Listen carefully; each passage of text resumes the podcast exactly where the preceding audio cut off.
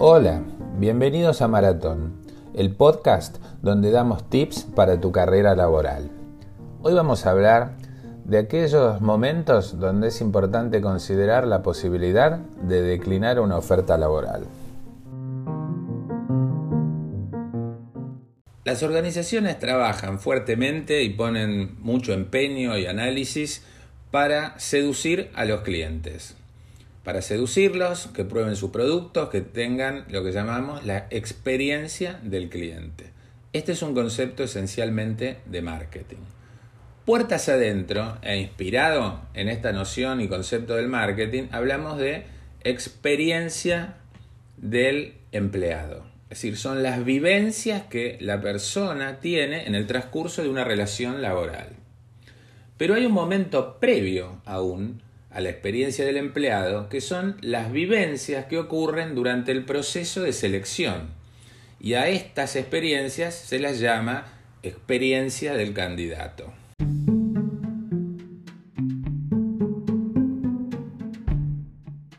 Para que quede claro, no me voy a referir a la experiencia laboral, a la trayectoria. Me estoy refiriendo a las vivencias que tiene una persona mientras transita un empleo en una compañía determinada. Eso es experiencia del empleado. Y la previa a su ingreso son sus vivencias durante el proceso de selección. A esto lo llamamos experiencia del candidato.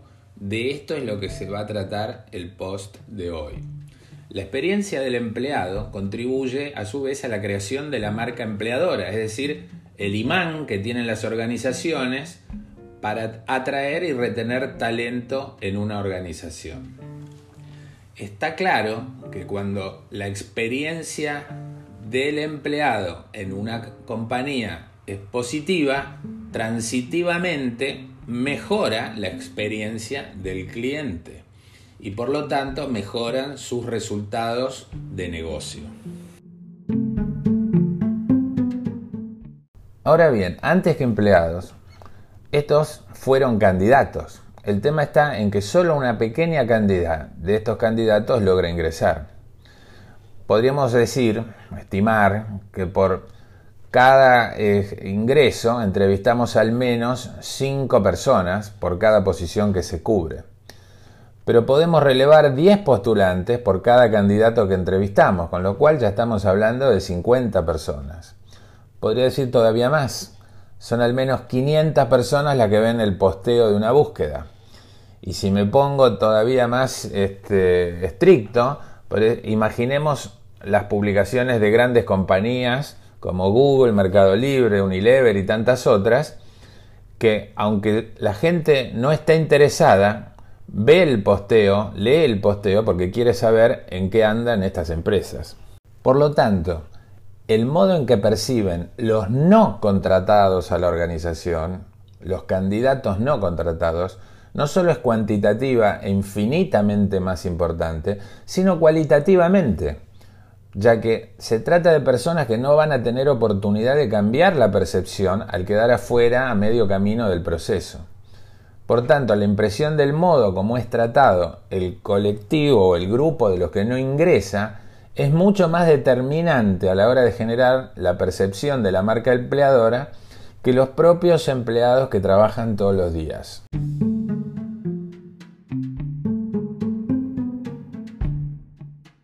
Eh, les voy a compartir una experiencia personal. Todos seguramente tenemos alguna, de, porque todos hemos sido candidatos o lo somos actualmente. Eh, una vez veo una publicación de una búsqueda de director de recursos humanos. Eh, un rato más tarde recibo el llamado del headhunter que había publicado esta búsqueda, con el que tengo confianza a lo largo de los años y entonces me invita a participar en este, en este proceso. Concretamente le dije que creía estar seguro, bastante seguro al menos, de cuál era la empresa y que no me interesaba. Eh, entonces me, dice cuál es la empresa y era la que yo pensaba que era. mi comentario fue, esta empresa está buscando director de recursos humanos cada año, cada año y medio, y lo hizo durante los últimos 10 años. Seguramente allí hay un problema, si no esto, esto no es normal.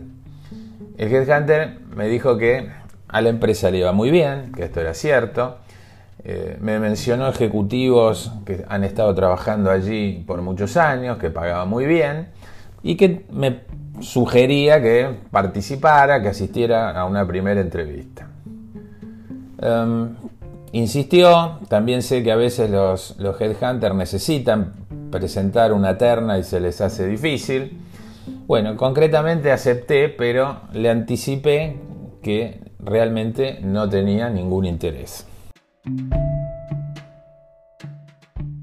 Resumiendo, asistí a la reunión, fui recibido 40 minutos más tarde, no, por quien me iba a entrevistar, sino por una persona muy junior que estuvo divagando todo el tiempo. Después de media hora eh, aparece la persona que me iba a entrevistar y empieza a compartir conmigo algunas de las prácticas habituales de la empresa.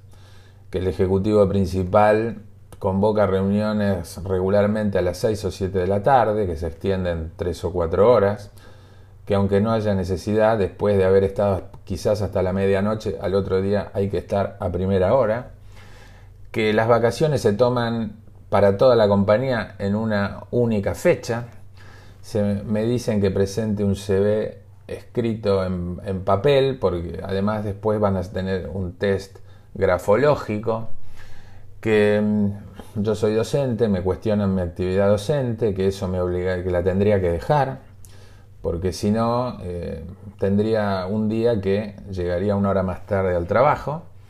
En fin, todo lo que me dijo debo reconocer que por lo menos fue sincero.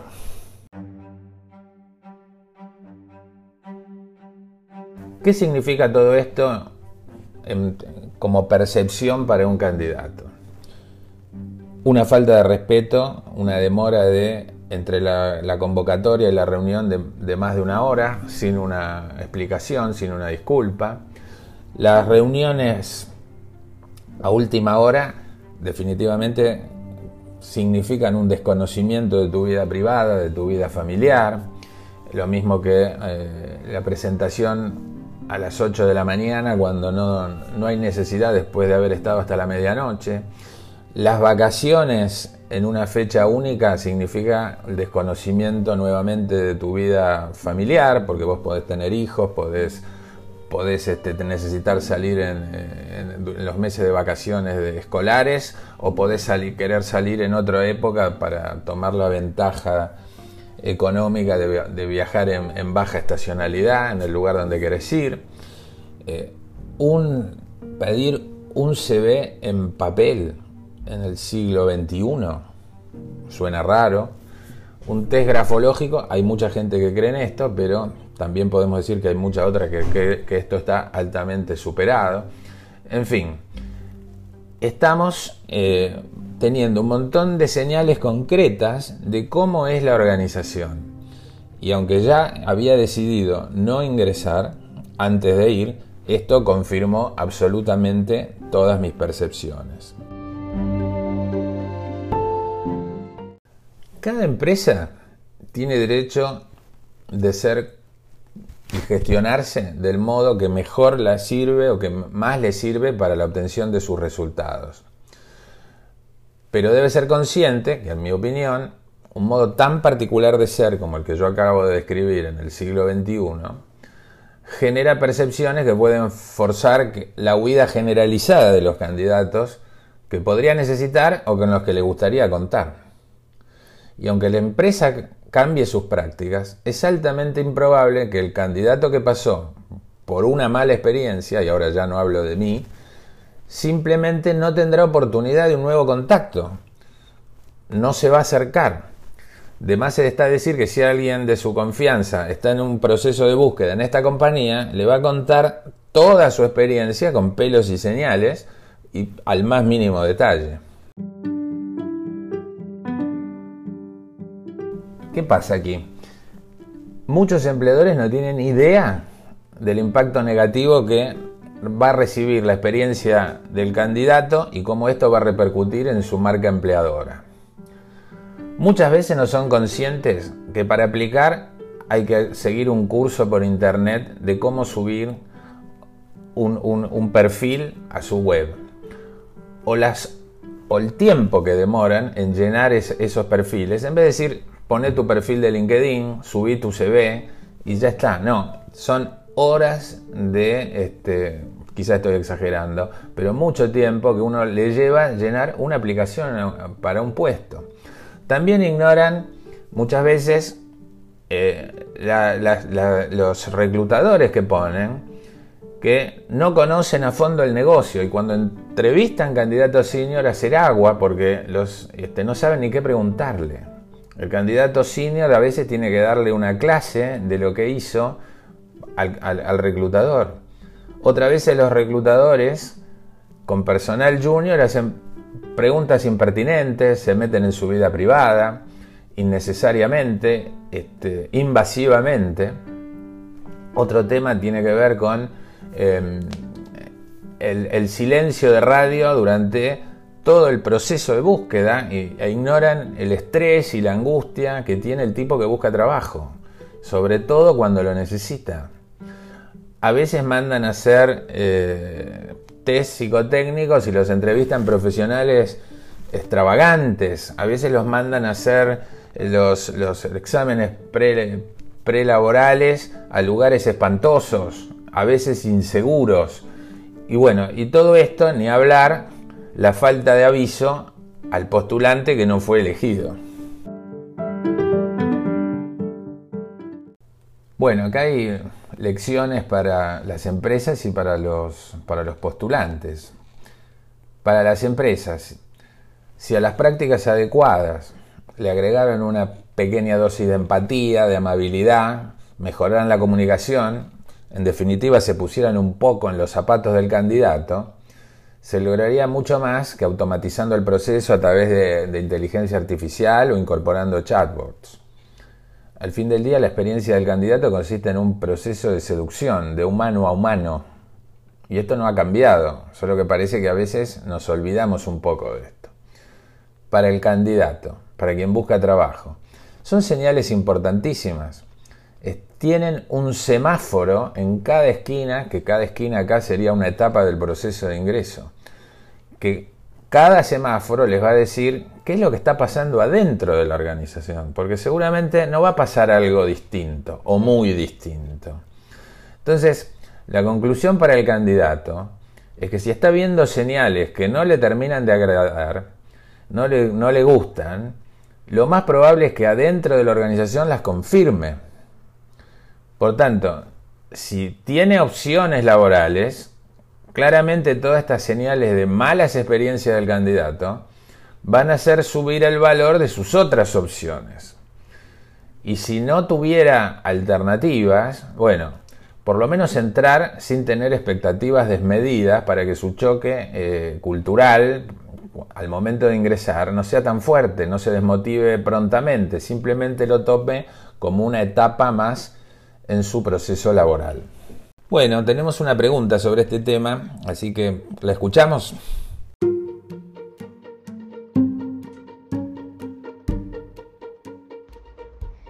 Hola, si estoy en un proceso de búsqueda y después de un tiempo no tengo respuesta del consultor o, de la empresa, quería saber a partir de cuándo está bien escribirles. ¿Está mal visto preguntar?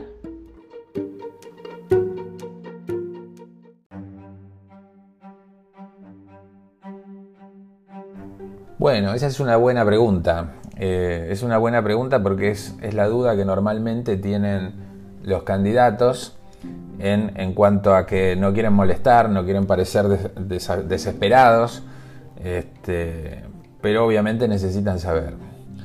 Lo primero que tenemos que tener en cuenta es que hoy en particular estamos en un tiempo muy especial en las organizaciones y las organizaciones muchas veces demoran las incorporaciones porque como estamos todos en, cuarentena, eh, muchos piensan cómo voy a ingresar a alguien y este, el tipo se va a quedar en su casa, cómo le voy a hacer inducción, una inducción por online, este, obviamente es una hipótesis que eh, nunca habíamos pensado con anterioridad. Y eso está demorando muchos procesos.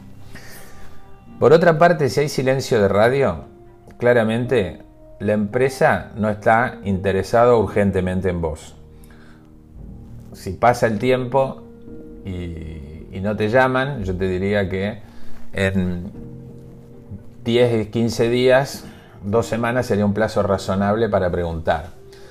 Pero la respuesta normalmente va a ser eh, que todavía no han tomado definición o que se han inclinado por otro candidato. Porque si el candidato fueras vos, te hubieran llamado. Pero es bueno llamar porque eso significa que uno da vuelta a la página. O sea, vos tenés derecho a llamar y la empresa no tiene derecho a molestarse porque este, vos le hagas una consulta. Es decir, vos querés saber si el proceso sigue vivo. Si sigue vivo, bien, y si no, das vuelta a la página. Así que mi recomendación es llama y no te quedes con un, con un capítulo abierto en tu, en, tu, en tu lista de tareas. Bueno, muchas gracias por participar.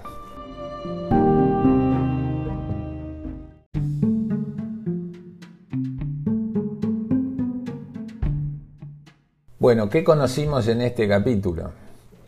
Hemos conocido el concepto de experiencia del empleado, el concepto de marca empleadora, y el concepto de experiencia del candidato.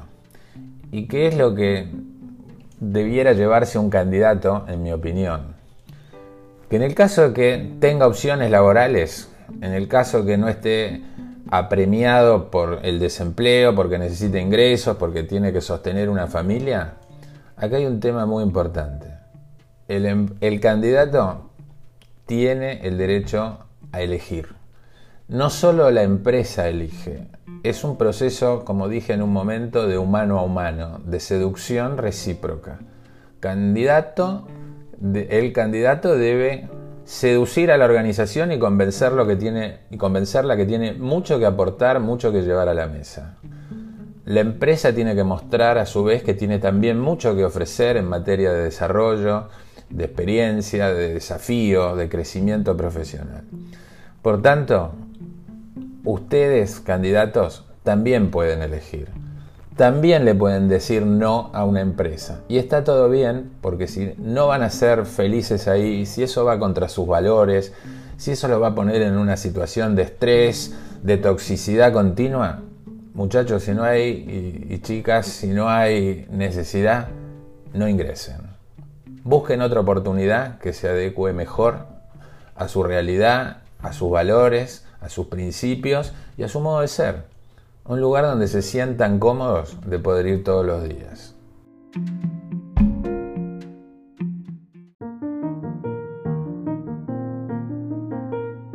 Bueno, nuevamente este, muchas gracias, me despido, eh, espero que haya resultado de su interés todo lo que hemos hablado hoy y los invito a suscribirse para seguirnos en Maratón en Spotify o para seguirnos por Instagram en maratón.podcast.